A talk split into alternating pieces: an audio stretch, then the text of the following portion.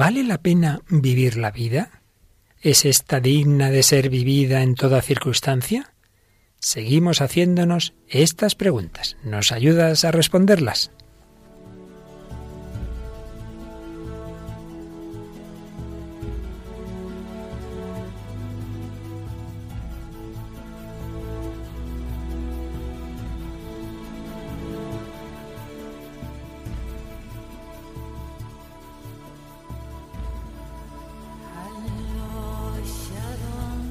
El hombre de hoy y Dios, con el padre Luis Fernando de Prada.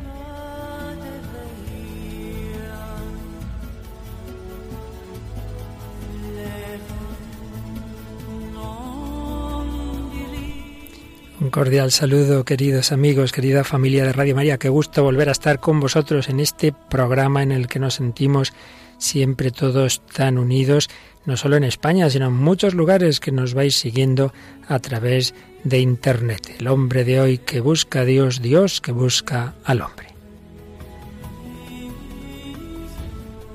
Estábamos comentando el quinto mandamiento, el no matarás. Habíamos empezado con un programa especial sobre el valor y el sentido de la vida. Y vamos a seguir en esa misma dinámica. Y también vamos a seguir con la colaboradora que la semana pasada recuperábamos, que creíamos que íbamos a tardar en volverla a ver. Y aquí está de nuevo Mónica del Álamo Toraño. ¿Qué tal, Mónica? Hola, ¿qué tal? Veo que te gustó el programa, ya has repetido. Sí, ya me quedo. Bueno, tendrás que hablar con Raquel, que es la habitual, pero seguro que te deja, seguro que te deja, sobre todo cuando ella no pueda, como es el caso en esta semana. Pues seguimos con ese tema de la vida, hemos tenido diversos comentarios. La verdad es que estoy impresionado porque no me había fijado hasta hace algún tiempo que no miraba nuestro número de likes, de me gusta en Facebook. Ya hemos pasado de los 1500, así a lo tonto, hemos pasado ya de ellos. Tenemos diversos comentarios a este último día, en fin, sobre el valor de la vida, sobre cómo en el mundo de hoy, por desgracia, muchas veces nos matamos y hay mucho egoísmo, un poquito en esa línea, ¿verdad, Mónica? Sí, la verdad, en general, pues eso, Sara Burgos, saludar a María Natividad Pío Sánchez, que destaca también que, que el hombre de hoy ya no tiene amor al prójimo, pero bueno, también hay mensajes optimistas, ¿no?, sobre el valor de la vida y y esas cosas y muchos muchos likes, como has dicho. Bueno, pues hoy seguimos con el valor de la vida. Vamos a hablar, si el otro día nos hablabas de Chesterton, hoy nos traes un poeta norteamericano, ¿verdad? Hoy traigo a Walt Whitman, que también hemos dicho que fue muy importante en Chesterton, entonces vamos a ver por qué en, en un poema. Y luego también pues eh, escucharemos un fragmento de una película, quizá dos, de Fresas Salvajes y quizás de... Y la otra silencio, por si acaso no nos da tiempo. misterio, misterio. Y luego pues tres canciones también, si da tiempo, una, una inglesa o americana, ahora mismo. Norteamericana. Norteamericana y, dos españolas. Sí, sí, sí. Y por supuesto textos hoy particularmente de nuestro Papa Francisco y de Juan Pablo II. Pues vamos adelante con este programa, el 115 del hombre de hoy y Dios, el segundo que dedicamos al quinto mandamiento.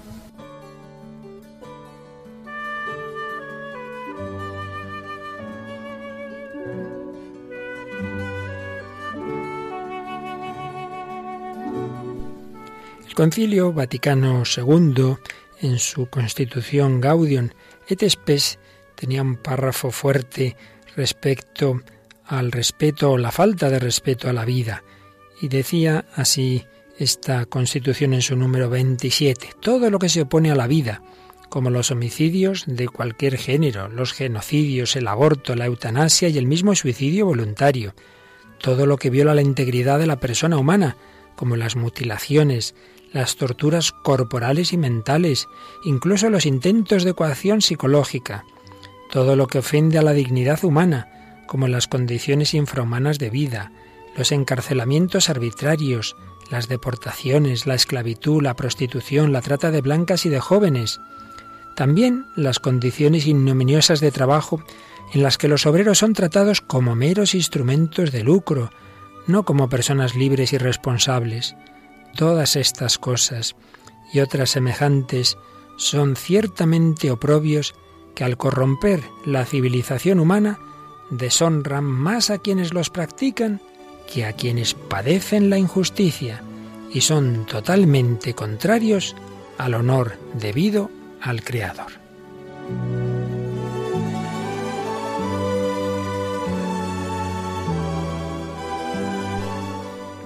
Y comentaba Juan Pablo II en esta maravillosa encíclica que el otro día ya también citábamos, Evangelium Vitae, fechada el 25 de marzo, día de la encarnación del año 1995. Después de haber citado el mismo ese texto del Vaticano II, decía, por desgracia, este alarmante panorama, en vez de disminuir, se va más bien agrandando. Con las nuevas perspectivas abiertas por el progreso científico y tecnológico, surgen nuevas formas de agresión contra la dignidad del ser humano, a la vez que se va delineando y consolidando una nueva situación cultural que confiere a los atentados contra la vida un aspecto inédito y podría decirse aún más inicuo, ocasionando ulteriores y graves preocupaciones.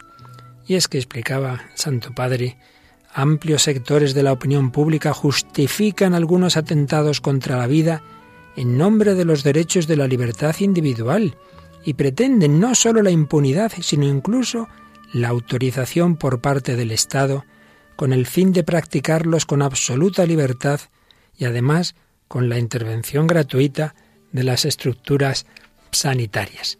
Esto escribía Juan Pablo II en el número 4 de Evangelium Vitae, pero luego en el 5 hacía una reflexión muy interesante.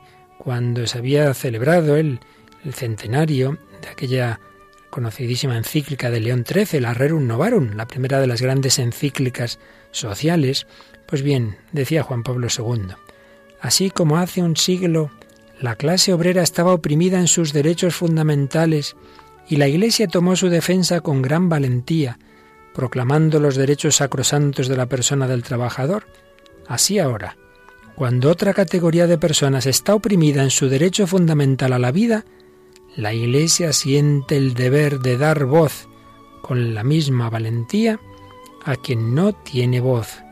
El suyo es el clamor evangélico en defensa de los pobres del mundo y de quienes son amenazados, despreciados y oprimidos en sus derechos humanos.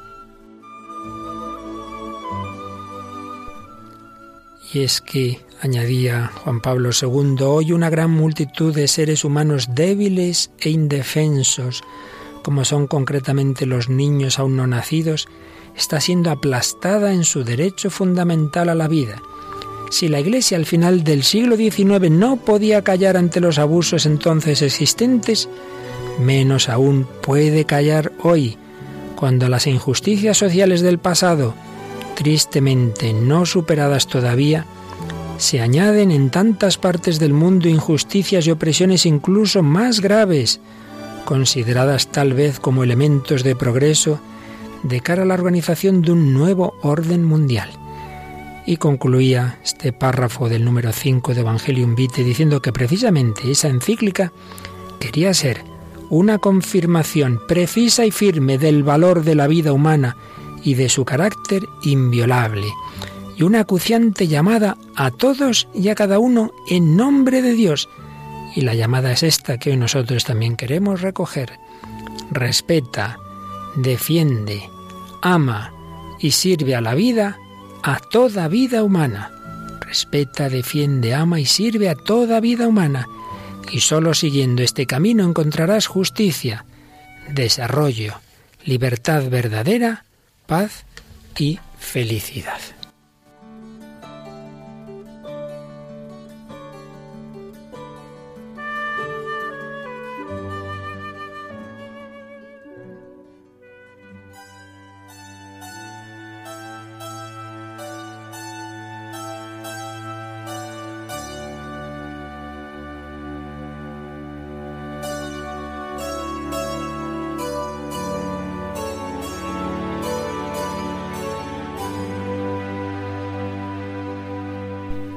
Defiende la vida, pero obviamente para defenderla primero hay que valorarla. Los problemas suelen empezar en nuestra mentalidad. Cuando no valoramos mucho algo, obviamente ya no lo defendemos, no, no nos importa mucho que sea atacado. Por eso estamos en estos programas introductorios al quinto mandamiento reflexionando sobre el valor en general de lo que es la vida, lo que es la vida humana, de cómo una concepción sagrada de la vida, partiendo de que somos criatura de Dios, obviamente nos predispone a valorar toda vida y a defenderla, mientras que por el contrario, si caemos en un materialismo de que el ser humano es simplemente un animal más evolucionado que otros, pero a fin de cuentas pura biología, pura materia, pues es fácil, muy fácil caer en que igual que puedo aplastar a ese bicho que me está molestando antes de que me pique ese escorpión lo mato, pues también podemos hacer lo mismo con los seres humanos.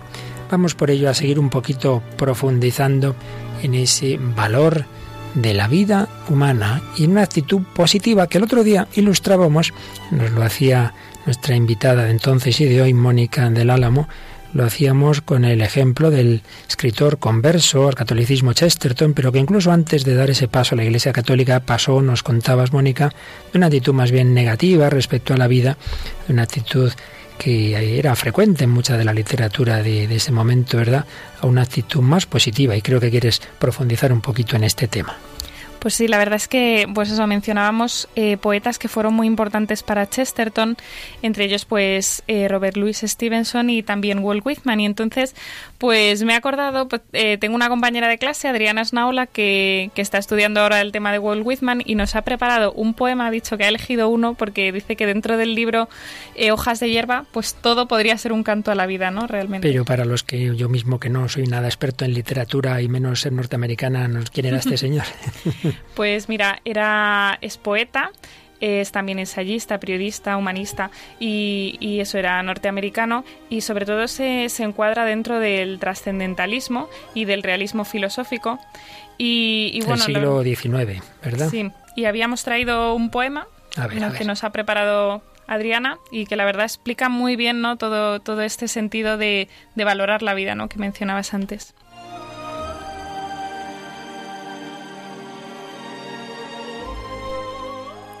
Me preguntó un niño, ¿qué es la hierba? trayéndomela a manos llenas. ¿Cómo podía responderle? Tampoco sé yo lo que es la hierba. Sospecho que es el emblema de mi temperamento, tejido con la verdura de la esperanza. O imagino que es el pañuelo de Dios, prenda perfumada y rememorativa, abandonada adrede, adrede que lleva en las puntas el nombre de su dueño para que lo veamos. Reparemos en él y preguntemos, ¿de quién? O presumo que la hierba es un niño, el recién nacido de la vegetación, o creo que es un jeroglífico uniforme que significa crezco igualmente en las regiones vastas y en las regiones estrechas, crezco igualmente en medio de la raza negra y de la raza blanca, al canadiense, al piel roja, a todos me entrego y a todos los acepto. Y ahora se me figura que es la hermosa cabellera de las tumbas. Con ternura me serviré de ti, hierba rizada, que has brotado del pecho de los jóvenes. ¿Acaso si yo los hubiere conocido, los habría amado? Tal vez has nacido de los ancianos, o de los niños tempranamente arrebatados del regazo de sus madres, y eres aquí su maternal regazo. Esta hierba es demasiado oscura para que haya brotado de los cabellos blancos de las madres ancianas. Es más oscura que la barba descolorida de los viejos. Es demasiado oscura para haber brotado de los paladares de rojo pálido.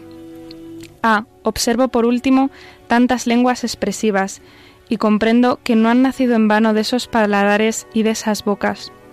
Quisiera poder traducir las insinuaciones acerca de los muchachos y de las muchachas muertas, y las insinuaciones acerca de los ancianos y de las madres, y de los niños tempranamente arrebatados de su regazo. ¿Qué crees tú que ha sido de los jóvenes y de los viejos ¿Qué crees tú que ha sido de las mujeres y los niños? Están buenos y sanos en algún lugar. Aun el más pequeño retoño nos prueba que no existe la muerte, y que si existió ha estimulado la vida, y aguarda hasta el fin para destruirla, y que dejó de ser en el momento en que surgió la vida. Todas las cosas avanzan, nada se destruye, y la muerte no es como la han imaginado, sino más propicia.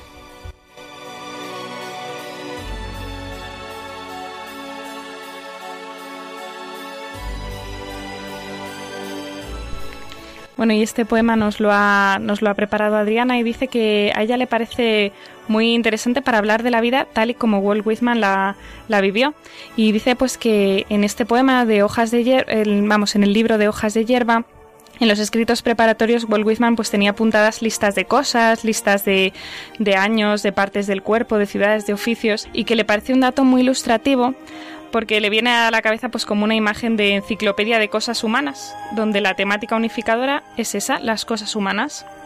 Y entonces, eh, pues destaca que, con esta agrupación que hace, este espacio que crea en hojas de hierba, para juntarlo todo y hablar de ello, pues exalta lo hermoso que es encontrar relaciones entre las cosas, ¿no? Y habla de la vida y la hierba, que son objetos de, una metáfora, ¿no? Hacen, la, la hierba hace como, como metáfora de la vida y dice pues eso que crece en todas partes de la misma forma. Cuando viajamos a París, a China, a Luxemburgo o a Canadá, pues vemos la hierba y es la misma siempre, ¿no? Pero y, y, ella se pregunta, dice, ¿no pasa lo mismo con la vida, que crece en todas partes de la misma forma? ¿No es cada vida igual que la de la persona que tenemos al lado a 500.000 kilómetros? En tanto que vida, o sea, en tanto que capacidad de creación, posibilidad, apertura, crecimiento, presente, proyección, ¿no es la misma? Walt Whitman halló ahí su asombro, nos dice Adriana, en esta sencilla característica de la vida, como algo que está presente en todos los hombres, y dice que esto es indiscutible, que no tiene preferencias, en el que no lo quiere ver. Dice que quien no quiere verlo, pues se negará a verlo, ¿no? Pero como que esto, que esto existe, que es un hecho que el corazón palpita, palpitan todos por igual, y mientras esto suceda, pues estamos vivos. Y que estar vivo es para Walt Whitman un continuo avanzar, una continua creación y una eterna posibilidad. Dice una osadísima orden a todos de no llegar nunca a convencerlos de que esto merece la pena. La muerte no existe, dice Walt Whitman, dice no en vida al menos, y si existe es más propicia de lo que pensamos, y que con esto pues ha estimulado la vida. Dice, no es verdad que teniendo cerca la muerte ama uno íntima, profunda e intensamente mucho más la vida. Y termina diciendo que cree que si la vida tiene un color, ese es el verde. El verde hierba y el verde de la insólita esperanza. Bueno, qué bonito. Pues muchas gracias a, también a Adriana, que te ha preparado este comentario que no ha podido venir contigo, pero que te ha dado su material de reflexión sobre Walt Whitman y sin duda un poquito en esta línea de lo que estamos viendo, ¿no? Como prolegómenos de una actitud positiva ante la vida. Pues precisamente, Mónica, el, otro día nos quedábamos a medias de cómo Juan Pablo II hablaba mucho de que estamos en una gran batalla entre la cultura de la vida y la cultura de la muerte. Y no me había acordado yo de una película que hemos usado ya varias veces en El hombre de hoy y Dios, pero hace pocas horas de repente, pum, me vino a la mente de, uy, pero si ese corte es que es el perfecto para el tema de hoy, por eso a última hora hemos añadido un, un, fragmento de una película que, repito, ya la hemos usado una o dos veces en este programa, pero desde otras perspectivas. Y hoy, esta perspectiva de la vida y la muerte, de, de valorar la vida o por el contrario menospreciarla, es perfecta en un fragmento de esta película ya que tiene sus añitos, pero que sigue teniendo muchísima actualidad. Nos referimos a a Fresas Salvajes, que la mencionábamos al principio del programa, que es, es, una película sueca que está dirigida por Ingmar Bergman y que es de, de 1957. Pues en ella hay un profesor mayor como que va mirando hacia atrás en su vida, va haciendo un viaje, se va encontrando con diversas personas. Este profesor tiene un hijo y vamos a escuchar a este hijo que es médico, que está casado con otra médico, y es una escena de la película en que ella le dice a él que quiere decirle una cosa, se van en coche, se oye, se oye que hay mucha lluvia, están, están en el coche bajo la lluvia, y entonces tienen un diálogo que vamos a escuchar en el coche, luego se salen del coche, luego vuelven a entrar en el coche, pero la verdad es que eh, no tiene desperdicio. Vamos a estar muy atentos a este diálogo de fresas salvajes. ¿Qué es lo que me quieres decir? Algo desagradable. Voy a tener un hijo, Eva. ¿Estás segura? Ayer me dieron el resultado. ¿Ah, sí? ¿Oh? ¿Y ese era el secreto? Es que tengo que añadir una cosa. Yo quiero tener ese hijo. Lo dices en rodeos. Naturalmente.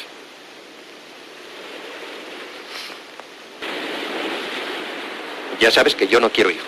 Y sabes también que tendrás que elegir entre él o yo. Pobre Iván. Haz el favor de no compadecerme. Es absurdo vivir en el mundo. Y más absurdo todavía poblarlo con nuevos desgraciados y lo más absurdo es creer que ellos serán más felices. Eso son palabras. Como quieras. Yo mismo fui un hijo no muy bien recibido en una familia que era una imagen del infierno. ¿Está completamente seguro el viejo de que yo soy hijo suyo? Sí, todo eso es muy emocionante, pero no es excusa para que te estés portando como un crío. Mira, yo tengo que estar en el hospital a las tres y no tengo tiempo ni ganas de seguir discutiendo. Cobarde. Sí, Lo soy. A mí esta vida me revuelve el estómago.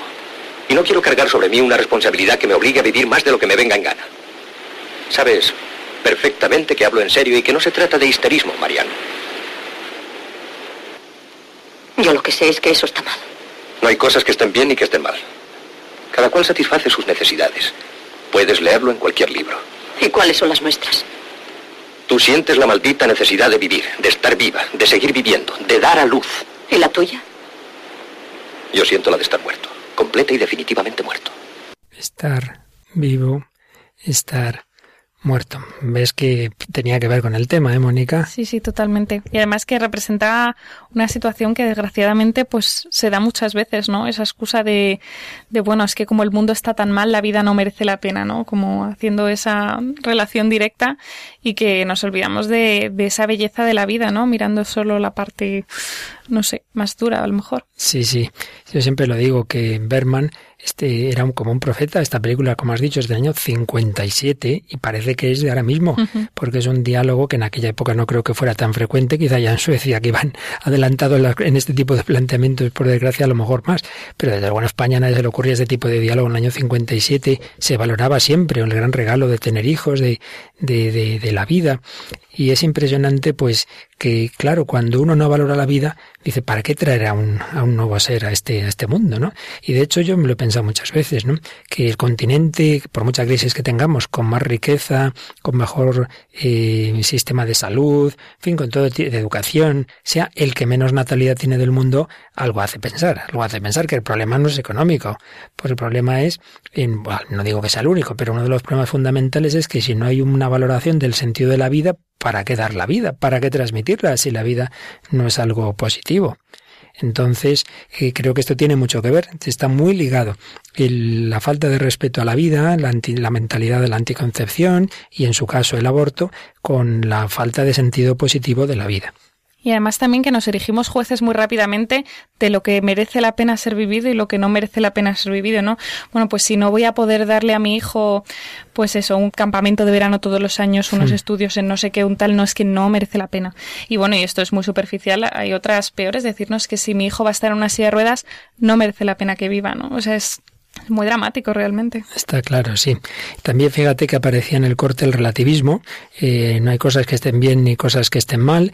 Eh, la comodidad de decir, yo no quiero cargar con una responsabilidad. Claro, si nace un hijo, entonces parece que yo tengo que estar pendiente de él y también da a entender que cuando él quiera se suicidará. Dice, cuando yo ya la vida no me guste, me la quito, pero claro, si tengo un hijo pequeño, pues claro, ya me, me complica, ¿verdad? Es un planteamiento absolutamente egocéntrico, es una ejemplificación muy, muy clara de lo que el otro día decíamos, de esa mentalidad eh, de cultura de la muerte, de esa mentalidad pro-choice, que luego seguiremos leyendo el artículo que el otro día comentábamos. Pero antes de hacerlo, llevamos muchas ideas, vamos a ponerles música y seguimos en Estados Unidos o volvemos a Estados Unidos porque nos has traído una canción de, de, de, estilo country de un cantante norteamericano. Uh -huh. Es una canción de Kenny Chesney y se llama There Goes My Life, que es como Ahí se va mi vida o Ahí va mi vida. Vamos y... a empezar a escucharla y luego y, y sobre ella vas comentando su, el origen de esta, de esta canción.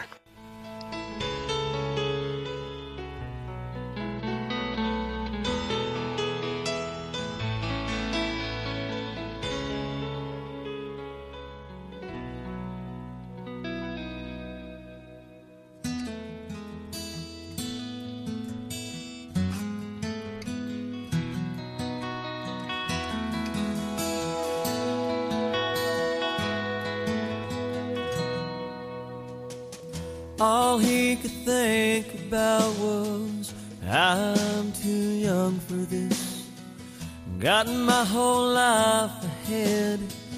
Hell, I'm just a kid myself. How am I gonna raise one?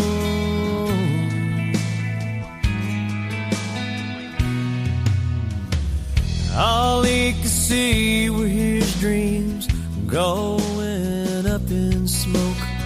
So much for ditching this town and hanging out on the. Oh well, those plans are long gone. And he said, They're goes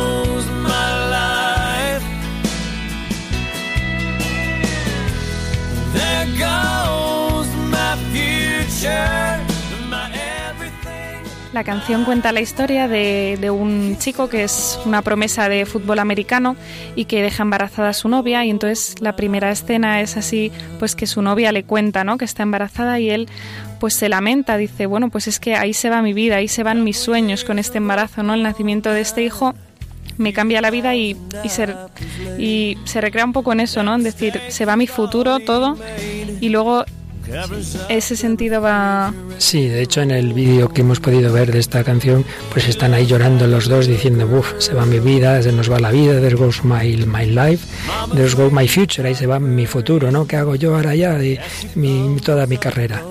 Sí, y luego, pues es curioso porque luego va viendo como ese There Goes My Life, ahí va mi vida, pues va cambiando, ¿no? La siguiente escena es ya cuando es esa niña, porque es una niña, ocupa todo, ¿no? Ocupa la nevera, todo está lleno de sus fotos, todo, y, y se le ve a él diciendo, ahí va mi, mi vida, ¿no? Eso se ha convertido en mi vida, eso que para mí parecía que me iba a fastidiar mi vida, pues sí, ahora es el centro. ¿no? Dice la letra una niña de ojos azules con tirabuzones y en el vídeo se ve una niña encantadora, sí. ¿verdad? y esa es mi vida, esa es mi vida ahora. Pero luego después... Pues luego se ve también otro sentido de ahí se va mi vida y es que esa niña se hace mayor, ¿no? Esa niña se va a la universidad y, y claro, se va a la universidad y en Estados Unidos cuando se van a la universidad se van a la otra punta y entonces pues eso, se la virse con su coche, con sus cosas como que su vida cambia, ¿no? Y se ve a los padres pues tremendamente tristes, ¿no? Y al padre llorando y diciendo, ahí se va mi vida otra vez, ¿no? Esa que, que parecía en un principio que era, pues eso, lo que le iba a fastidiar, de, resulta que es... Y ahora es su vida. La razón de su vida. Y esto se da muchas veces. Yo conocí bastantes casos de esos embarazos en que, ¡oh, qué mala noticia! No sé qué. Y luego encantados, claro. Y luego es quien más alegra la vida. Vamos a escuchar un poquito esta canción que allí en Estados Unidos ha sido tomada pues como una de las canciones precisamente emblemáticas pro vida. There goes my future, my everything. I love you, baby. Goodbye.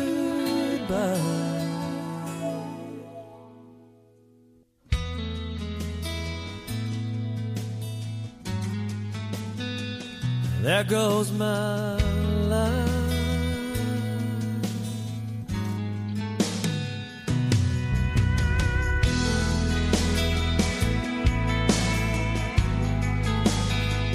There goes my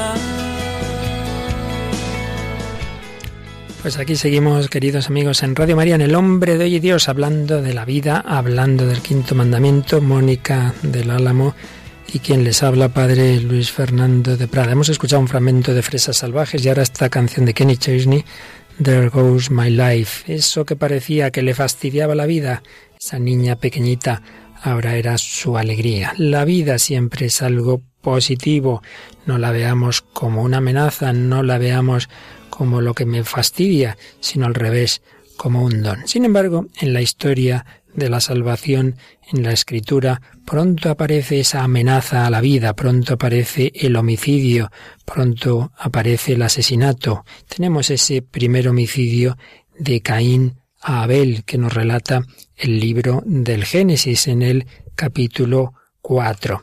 Y comentaba Juan Pablo II a propósito de cuando Dios se dirige a Caín y le dice ¿qué has hecho? ¿Pero qué has hecho? Entonces decía Juan Pablo II en Evangelium Vitae 10, esa pregunta del Señor que has hecho se dirige también al hombre contemporáneo para que tome conciencia de la amplitud y gravedad de los atentados contra la vida, para que busque sus causas, para que reflexione sobre las consecuencias que derivan de esos mismos atentados. Hablaba de, de las diversas situaciones de violencia y decía, ¿cómo no pensar en la violencia contra la vida de millones de seres humanos, especialmente niños, forzados a la miseria, a la desnutrición, al hambre, o en la violencia derivada de un comercio escandaloso de armas, o en la siembra de muerte que se realiza con el temerario desajuste de los equilibrios ecológicos, con la criminal difusión de la droga, o con el fomento de modelos de práctica de la sexualidad que son portadores de graves riesgos para la vida, además de ser moralmente inaceptables.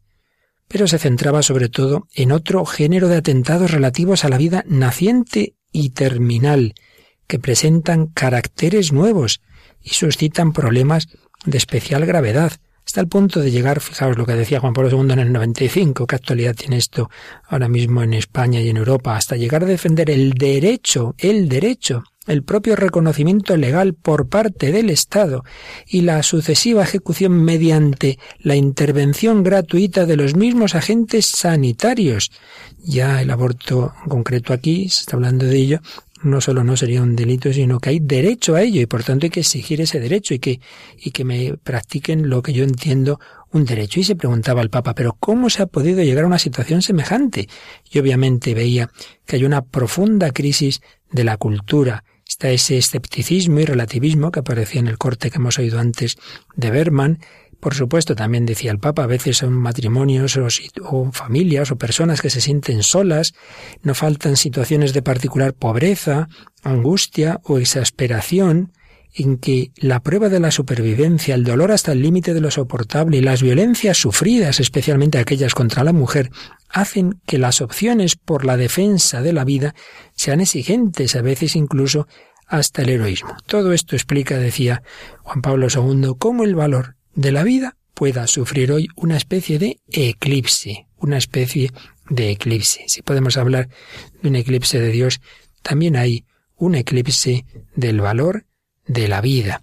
Y se llega a esas estructuras de pecado. Parece que, bueno, no es que parezca, es que en el mundo hay infinidad de elementos que todos ellos conspiran contra la vida. Y llegaba el Papa a hablar de una guerra de los poderosos contra los débiles la vida que exigiría más acogida, amor y cuidado es tenida por inútil, considerada como un peso insoportable y por tanto despreciada de muchos modos. Podemos hablar de una conjura contra la vida. Hablaba del aborto, hablaba de que algunos dicen, bueno, el remedio más eficaz para no llegar al aborto es la anticoncepción. Y decía el Papa, bueno, esto es una falacia, por supuesto que eh, estamos hablando de de dos realidades moralmente muy distintas en lo que es la anticoncepción de lo que es el aborto, pero de fondo está la misma mentalidad anticonceptiva. Y de hecho, cuando falla la anticoncepción, pues entonces ya se recurre al aborto y donde se da una mentalidad a favor de uno, también está la mentalidad a favor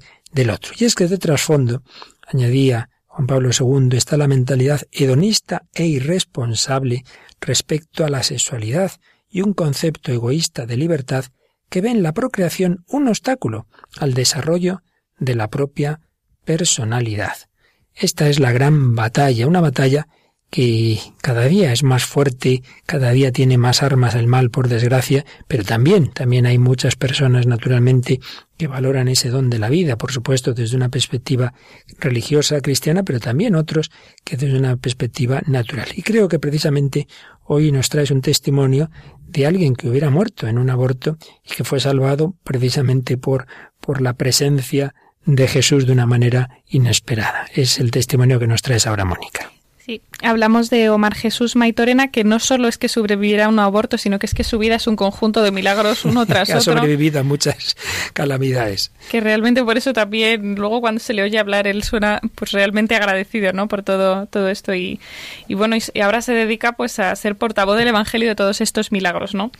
Y bueno, pues en el testimonio bueno, tiene varios testimonios. Uno que publica Religión en Libertad, pues explica que, que él creció con un padre ausente, ¿no? Es como ya el primer drama de su vida que, es que su padre se casó, o sea, no se casó, sino se murió al año de casarse.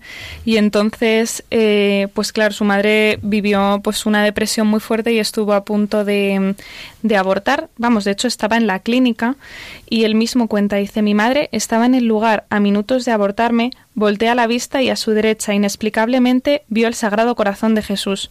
Su impacto fue tal que en un par de segundos se incorporó, se vistió y escapó corriendo con mi tía de la clínica. Y ese gran y además que dice que no es que viera una estampa, no es que viera una tarjeta, no es que viera, es que vio al Sagrado Corazón. No cuenta más, no dice más, dice que claro que en una clínica abortista cómo iba a haber un Sagrado no creo, Corazón. No creo que suelen poner muchas, no. El caso es que es como el primer milagro de su vida, ¿no? Su madre no aborta, pero aún así pues la madre tampoco estaba bien, ¿no? Eh, eh, rechazan durante mucho tiempo a su hijo, él, lo nota, claro, según, según va creciendo. Y, bueno, se, se, van a, se van a Estados Unidos desde Perú y, él recuerda pues que odiaba a su madre, ¿no? Omar dice que odiaba a su madre, que no podía soportar que ella le diera ni un abrazo, ni un beso, ni que le dijera te quiero. Y entonces esto, sumado al escaso afecto que, le tenía a ella él tampoco, pues, pues bueno, ¿no? Tenía como un, odio inconsciente de Finel.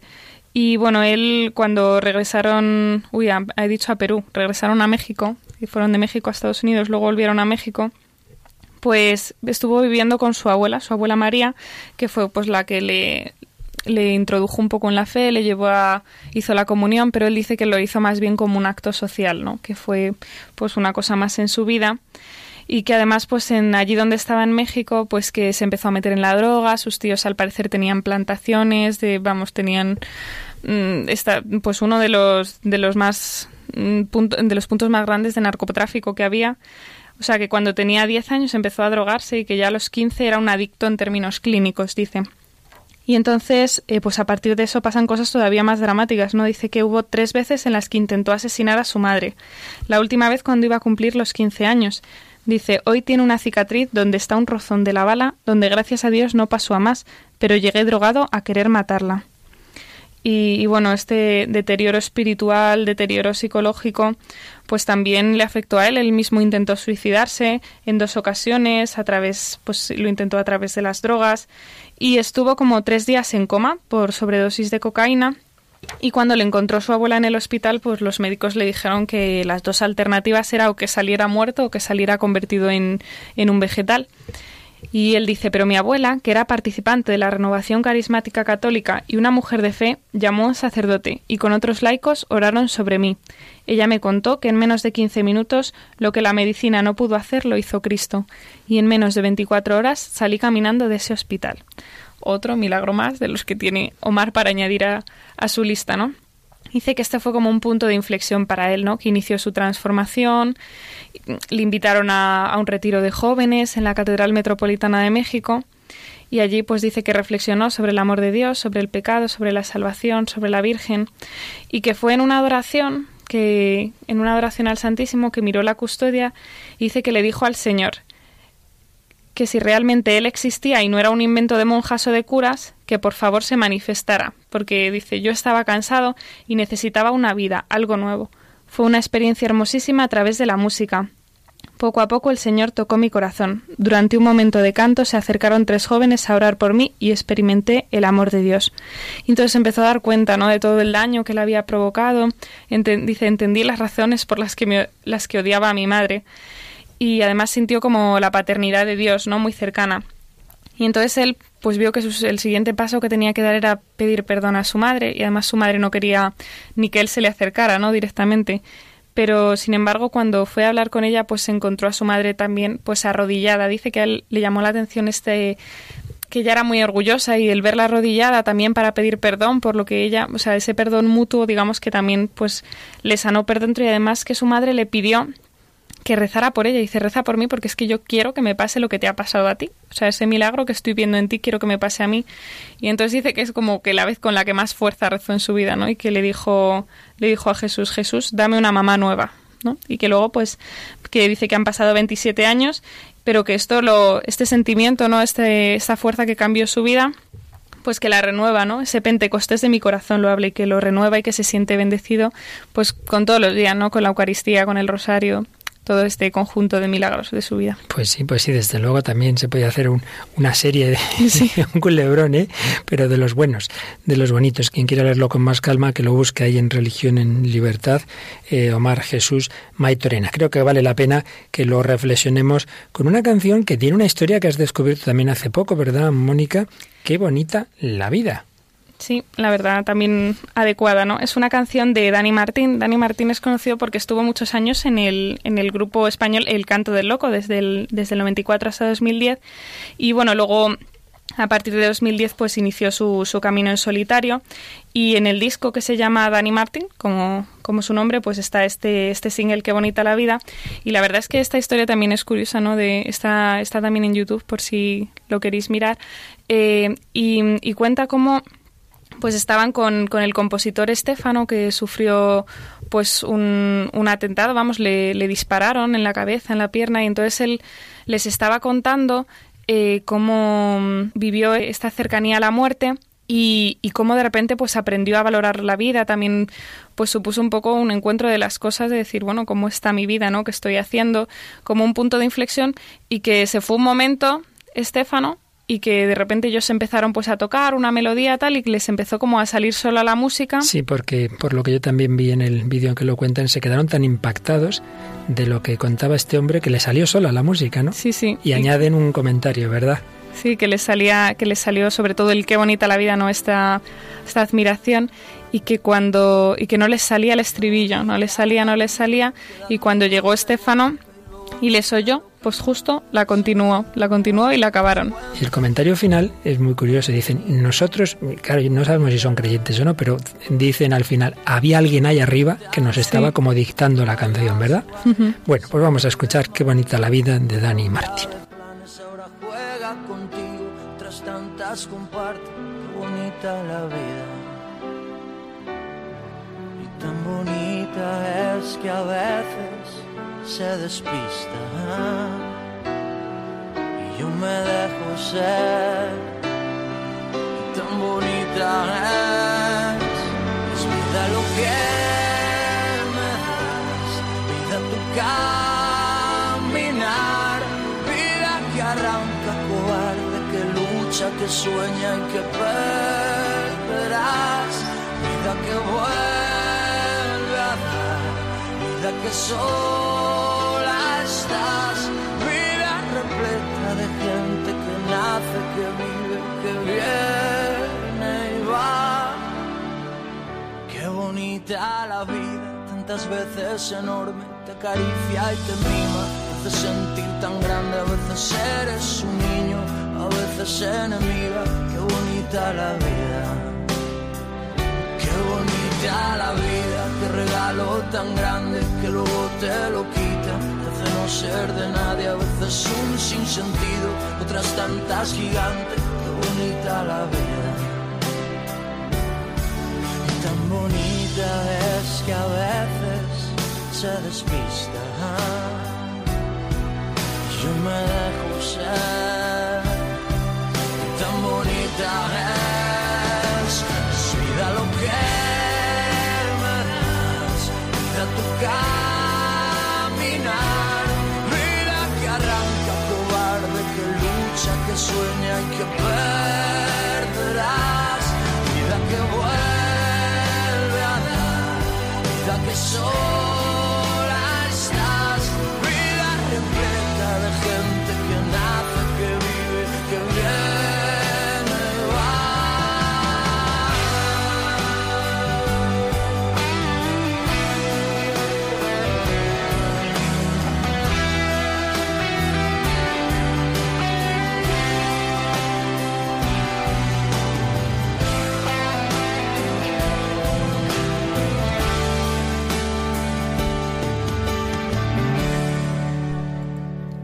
Qué bonita la vida. Y sin embargo, está toda esa mentalidad de la cultura de la muerte. El otro día íbamos resumiendo un artículo de un libro, un diccionario de colaboración, el lexicón sobre diversos términos de bioética, publicado por el Pontificio Consejo de la Familia del Vaticano, y su último artículo se llama Vida y libre elección pro-choice, escrito por dos hermanos norteamericanos, Joseph y Michael Mini.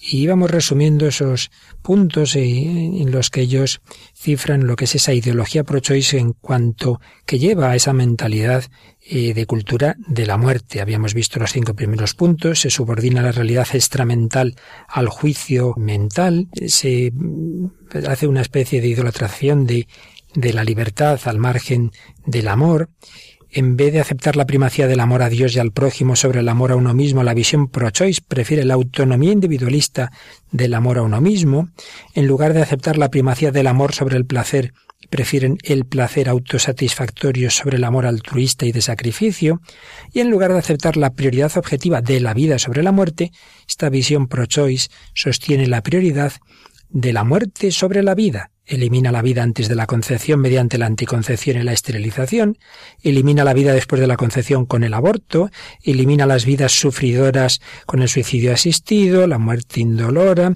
elimina las vidas inútiles o terminales con la eutanasia, etc. Habíamos llegado hasta este punto y vamos a resumir rápidamente los seis siguientes.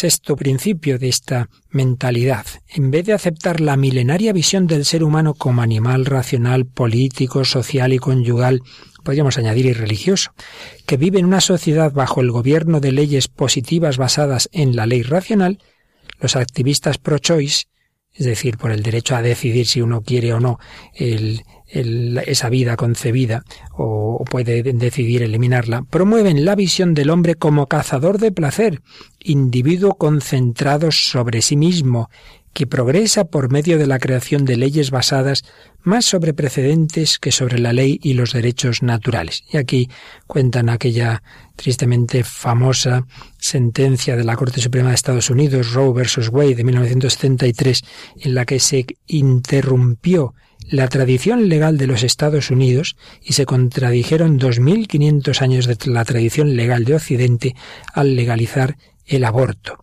como también se ha alterado el juramento hipocrático de los médicos.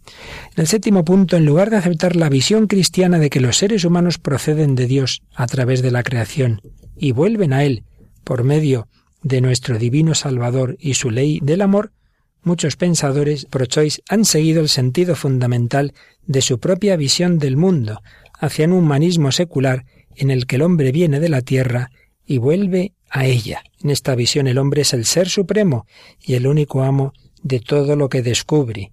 En un mundo liberado tanto de Dios como de sus leyes y sin necesidad de un Salvador, el hombre pretende salvarse a sí mismo. Es lo que Juan Pablo II llamaba la metatentación, la tentación definitiva. Octavo punto. El secularismo extremado rechaza a Dios, lo sobrenatural y la revelación, así como la familia y la Iglesia, sociedades fundadas por Dios es ese secularismo extremado y es un individualismo, solo queda el individuo y el Estado. Noveno punto. La revelación judío-cristiana presenta una visión única del niño como un don, como algo bueno, muestra que la vida humana nueva es una maravilla, ese niño es uno de los mayores regalos de Dios. Pero en cambio esta visión considera al niño como un obstáculo a la independencia, al placer sexual, a la carrera, lo que veíamos en esa canción que luego va evolucionando esa mentalidad de ver el niño como el, fracaso de mi vida y de mi carrera, verlo luego al final como la propia vida, como un gran regalo. Y finalmente, la revelación judío-cristiana da un valor trascendental único a la vida humana. El hombre ha sido creado a imagen y semejanza de Dios y cuando el Hijo de Dios se hizo hombre, se identificó con nosotros, nos confirió la mayor dignidad posible. Y frente a eso está esa visión del hombre como pura biología evolucionada. Y concluían estos autores comentando cómo el siglo XX ha sido con diferencia el más sangriento de todos los siglos, pero entre los millones de asesinados ni siquiera se cuenta el mayor número de todos, las víctimas del aborto quirúrgico y de las píldoras e instrumentos abortivos. Estamos en esa lucha y concluyen diciendo podemos elegir ir contra Dios, pero entonces en lugar de liberación encontramos la muerte y a Satanás. La otra opción es amaos unos a otros como yo os he amado, que es la elección, por supuesto, que nos plantea también el Papa Francisco cuando en Evangelii Gaudium nos habla de cuidar la fragilidad, cuidar la fragilidad. Jesús se identifica especialmente, dice en el número 209, con los más pequeños. Todos los cristianos estamos llamados a cuidar a los más frágiles de la tierra, pero en el vigente modelo exitista y privatista no parece tener sentido invertir para que los lentos, débiles o menos dotados puedan abrirse camino en la vida. Es esa fragilidad que hoy día pues muchas veces despreciamos y sin embargo pues el Papa nos insiste en que tenemos que cuidarlos y dice entre los más débiles que la Iglesia quiere cuidar con predilección están también los niños por nacer, que son los más indefensos e inocentes de todos, a quienes hoy se les quiere negar su dignidad humana, quitándoles la vida y promoviendo legislaciones para que nadie pueda impedirlo. Y entonces nos habla de esa convicción de que el ser humano siempre es sagrado e inviolable, un fin en sí mismo y nunca un medio para resolver otras dificultades. No es progresista, dice el Papa en el número 214, pretender resolver los problemas eliminando una vida humana. Vale la pena vivir es el presupuesto que estamos tratando en estos programas introductorios ocurren estos atentados contra la vida porque no se ve que valga la pena vivir. Pues vamos a pedir al Señor que aumente en nosotros esta esperanza, esta fe en que el Dios Creador nos ha dado la vida, una vida que vale la pena vivir.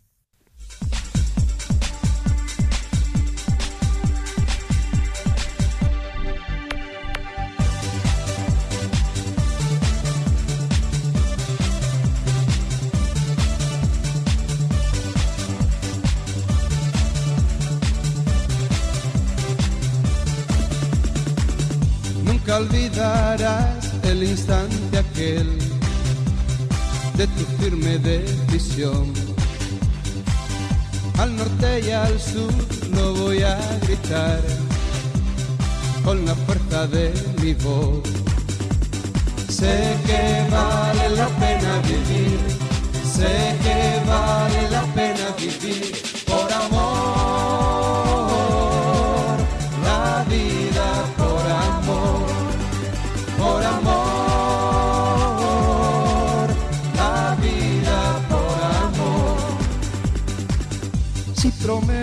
hoy amar de verdad, una luz encenderá. Y en el cielo habrá una estrella más que tu nombre llevará. Sé que vale la pena vivir Sé que vale la pena vivir por amor, la vida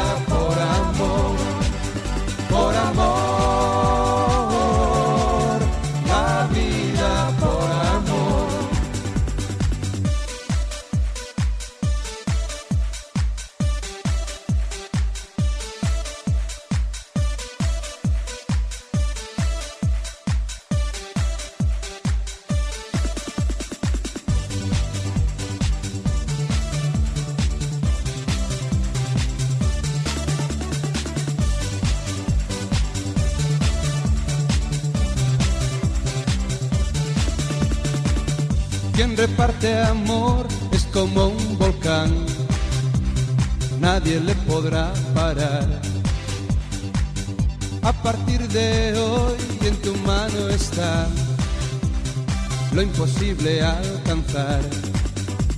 Sé que vale la pena vivir, sé que vale la pena vivir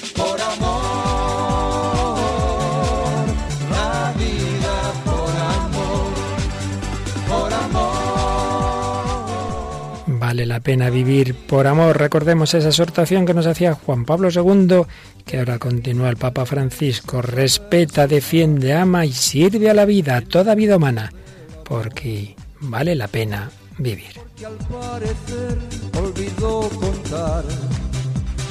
uno y uno más de dos.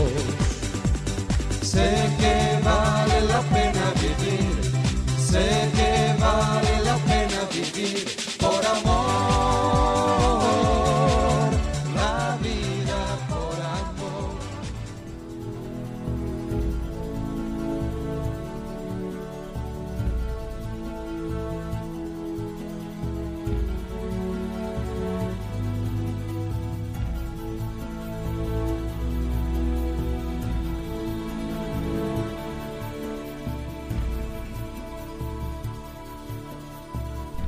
Pues sí, vale la pena vivir y vale la pena hablar de la vida en Radio María. Lo pasamos bien y a la vez pues creo que aprendemos cosas, ¿verdad Mónica? Sí, muchísimo.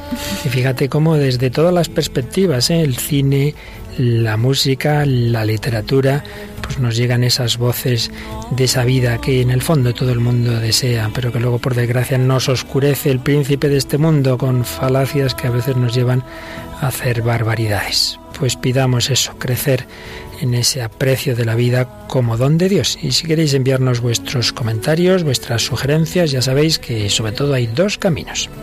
El correo electrónico que es el hombre de hoy y Dios con doble y arroba radiomaria.es. El hombre de hoy y Dios arroba radiomaria.es y también pues a través de Facebook poniendo el hombre de hoy Dios en Facebook o a través de los podcasts los podcasts en la página web. Bueno, los podcasts no es para entrar en contacto, sino para bajarse los programas sí, anteriores. Ciertamente. Pero sí, es el camino que podéis eh, oír programas anteriores o si queréis mucho junto, mucho más sencillo, pedir los CDs donde están todos los programas anteriores. Y para ello... En el 902 500 518. Pues muchas gracias. Una semana más nos ha acompañado Mónica del Álamo. La otra Mónica Martínez Ramos está al otro lado del cristal. y os dejamos, queridos amigos, en la mejor compañía, la de la radio y la de la Virgen María, o sea, en la de Radio María. Que el Señor os bendiga y hasta el próximo programa, si Él quiere.